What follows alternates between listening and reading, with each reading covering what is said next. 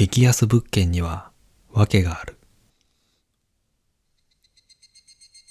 東京都内で 1K1 万5千円。安すぎるその家賃に家族や友達は絶対に何かあると入居を止めたが入居から一週間今のところ何もない。今日も残業で遅くなった俺は一人この部屋に帰ってきた。もし仮にここに何かよからぬ者がいるとしても霊障の類には今までお目にかかったことがないし、この部屋に帰ってきてもすぐに寝るだけだ。何も問題ない。そう思いながら俺はすぐにベッドに潜り込んだ。明日も早い。翌日、いつもの時間に目を覚まし、体を起こそうとしたところ、なんだか重りをつけられたように体が重い。風邪でもひいたのだろうか。俺は重い体を引きずるようにして身支度をした。風邪だろうとなんだろうと今日は休めない。朝食もろくに取らずに部屋を出ると、先ほどまでの不調が嘘のように体が軽くなった。不思議に思ったが、俺はそのまま会社に向けて出発した。その日の夜中のことだった。俺がベッドで眠っていると、突然部屋全体がガタガタガタと揺れた。な、なんだ？目を覚ました俺がベッドを抜け出そうとした瞬間、今度は部屋全体がバネのように跳ねた。うわぁ寝巻きのまま部屋を飛び出した俺は、スマホで地震速報を確認した。しかし、どこにも地震の情報は出ていない。今のは何だったんだろうか。俺は恐る恐る部屋に戻った。なんだかまだ部屋が揺れているような気がするが、俺はベッドに入って強引に眠りについた。翌日、会社から帰ってきた俺は、部屋全体が妙に暑いことに気がついた。しまった。エアコンを消し忘れた。と思ったが、確認してみると、エアコンはついていない。おかしい。今は2月だ。にもかかわらず、部屋の中は真夏並みの気温になっている。俺はたまらず窓を開けて外の冷気を部屋に取り込んだが、一向に部屋の気温は下がらない。それどころか、もっと暑くなってきた。どこかの部屋の熱気がここに入り込んでいるのだろうか。俺は不動産屋に電話をかけた。部屋の様子がおかしいんだけど。おかしいとおっしゃいますとなんか、部屋の中の気温がおかしいんだ。2月なのに40度くらいになってる。なんか設備が壊れてるんじゃないのかな。俺がそう言うと、不動産屋は、あー、と、間延びした声を出した。そして、おかしなことを言い出した。風邪ひいちゃったんですよ、その部屋。は？暑くなる前になんか部屋の空気が重くなりませんでした？あるいはガタガタ震えたり。あ、あったあったやっぱり。風の倦怠感ですね。で、おかんで震えたんですよ。咳とかで部屋全体が跳ねたりね。すぐ連絡をくだされば悪化しなかったのに、もう熱出ちゃってるんですよね。熱って。とりあえず医者を手配するので待っていてください。医者？なんだかよくわからないが、業者がやってくるらしい。業者はすぐにやってきた。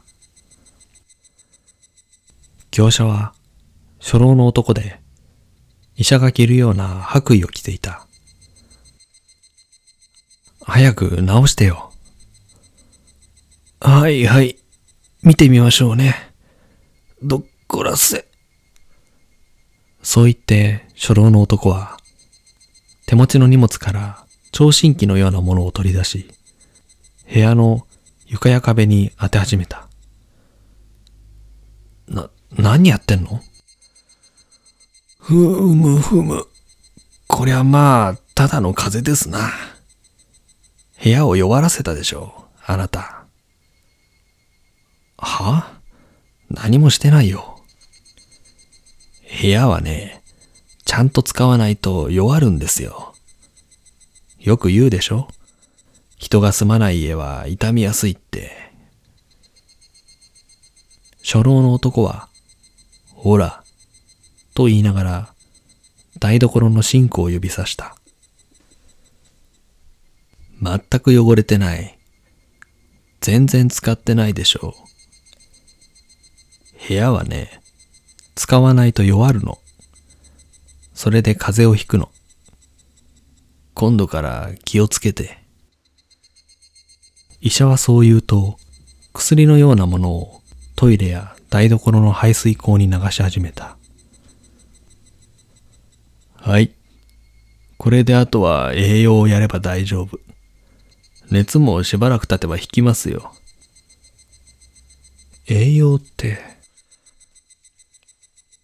窓をちゃんと開けて換気をしてあげてください。あなた、ろくに換気もしてなかったでしょう。それで、ちゃんと台所やお風呂も使ってあげて、部屋は使われるのが栄養ですから。そう言うと、初老の男は部屋を出て行った。俺は、それから男の言う通りに、キッチンで慣れない料理を作り、風呂も掃除をしてから入った。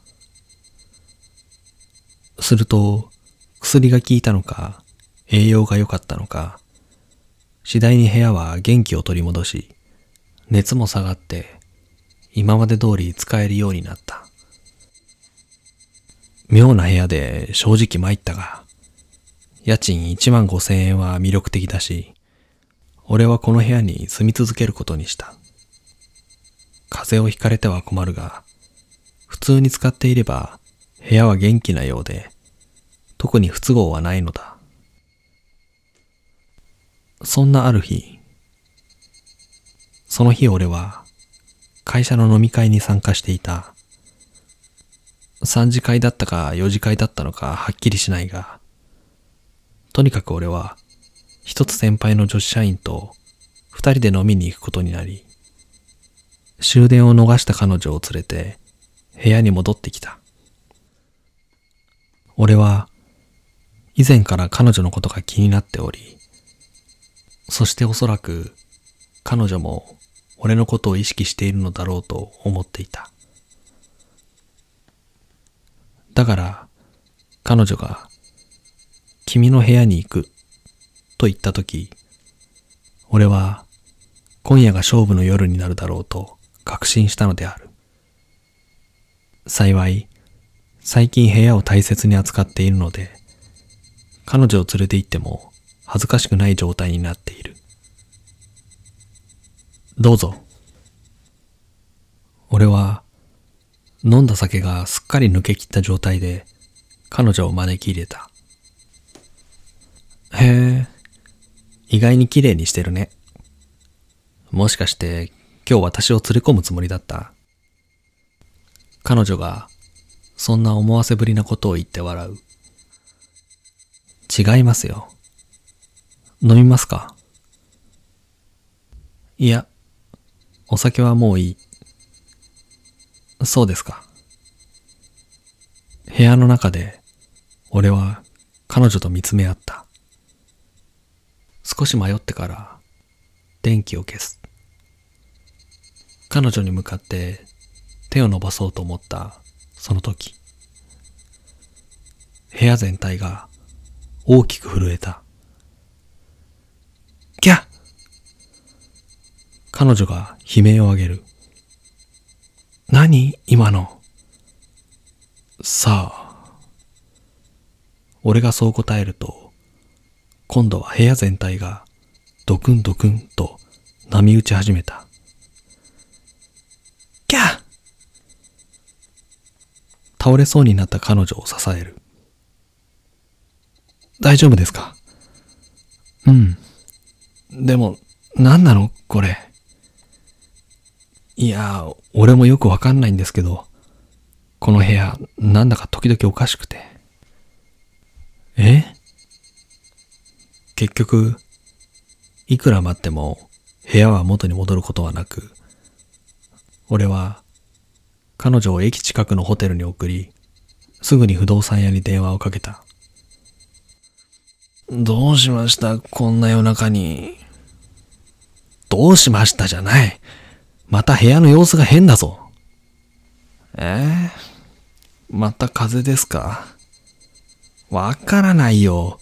とにかく医者を呼んでくれ。はあ、わかりました。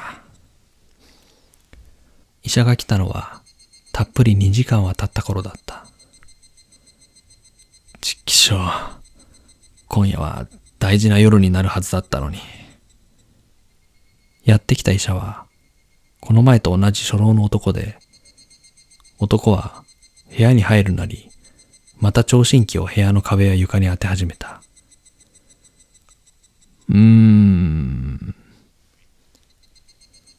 しばらく首をひねっていた男は、突然、ガテンが言ったようにこう言った。これは、恋煩いですな。俺は、その部屋から引っ越すことを決めた。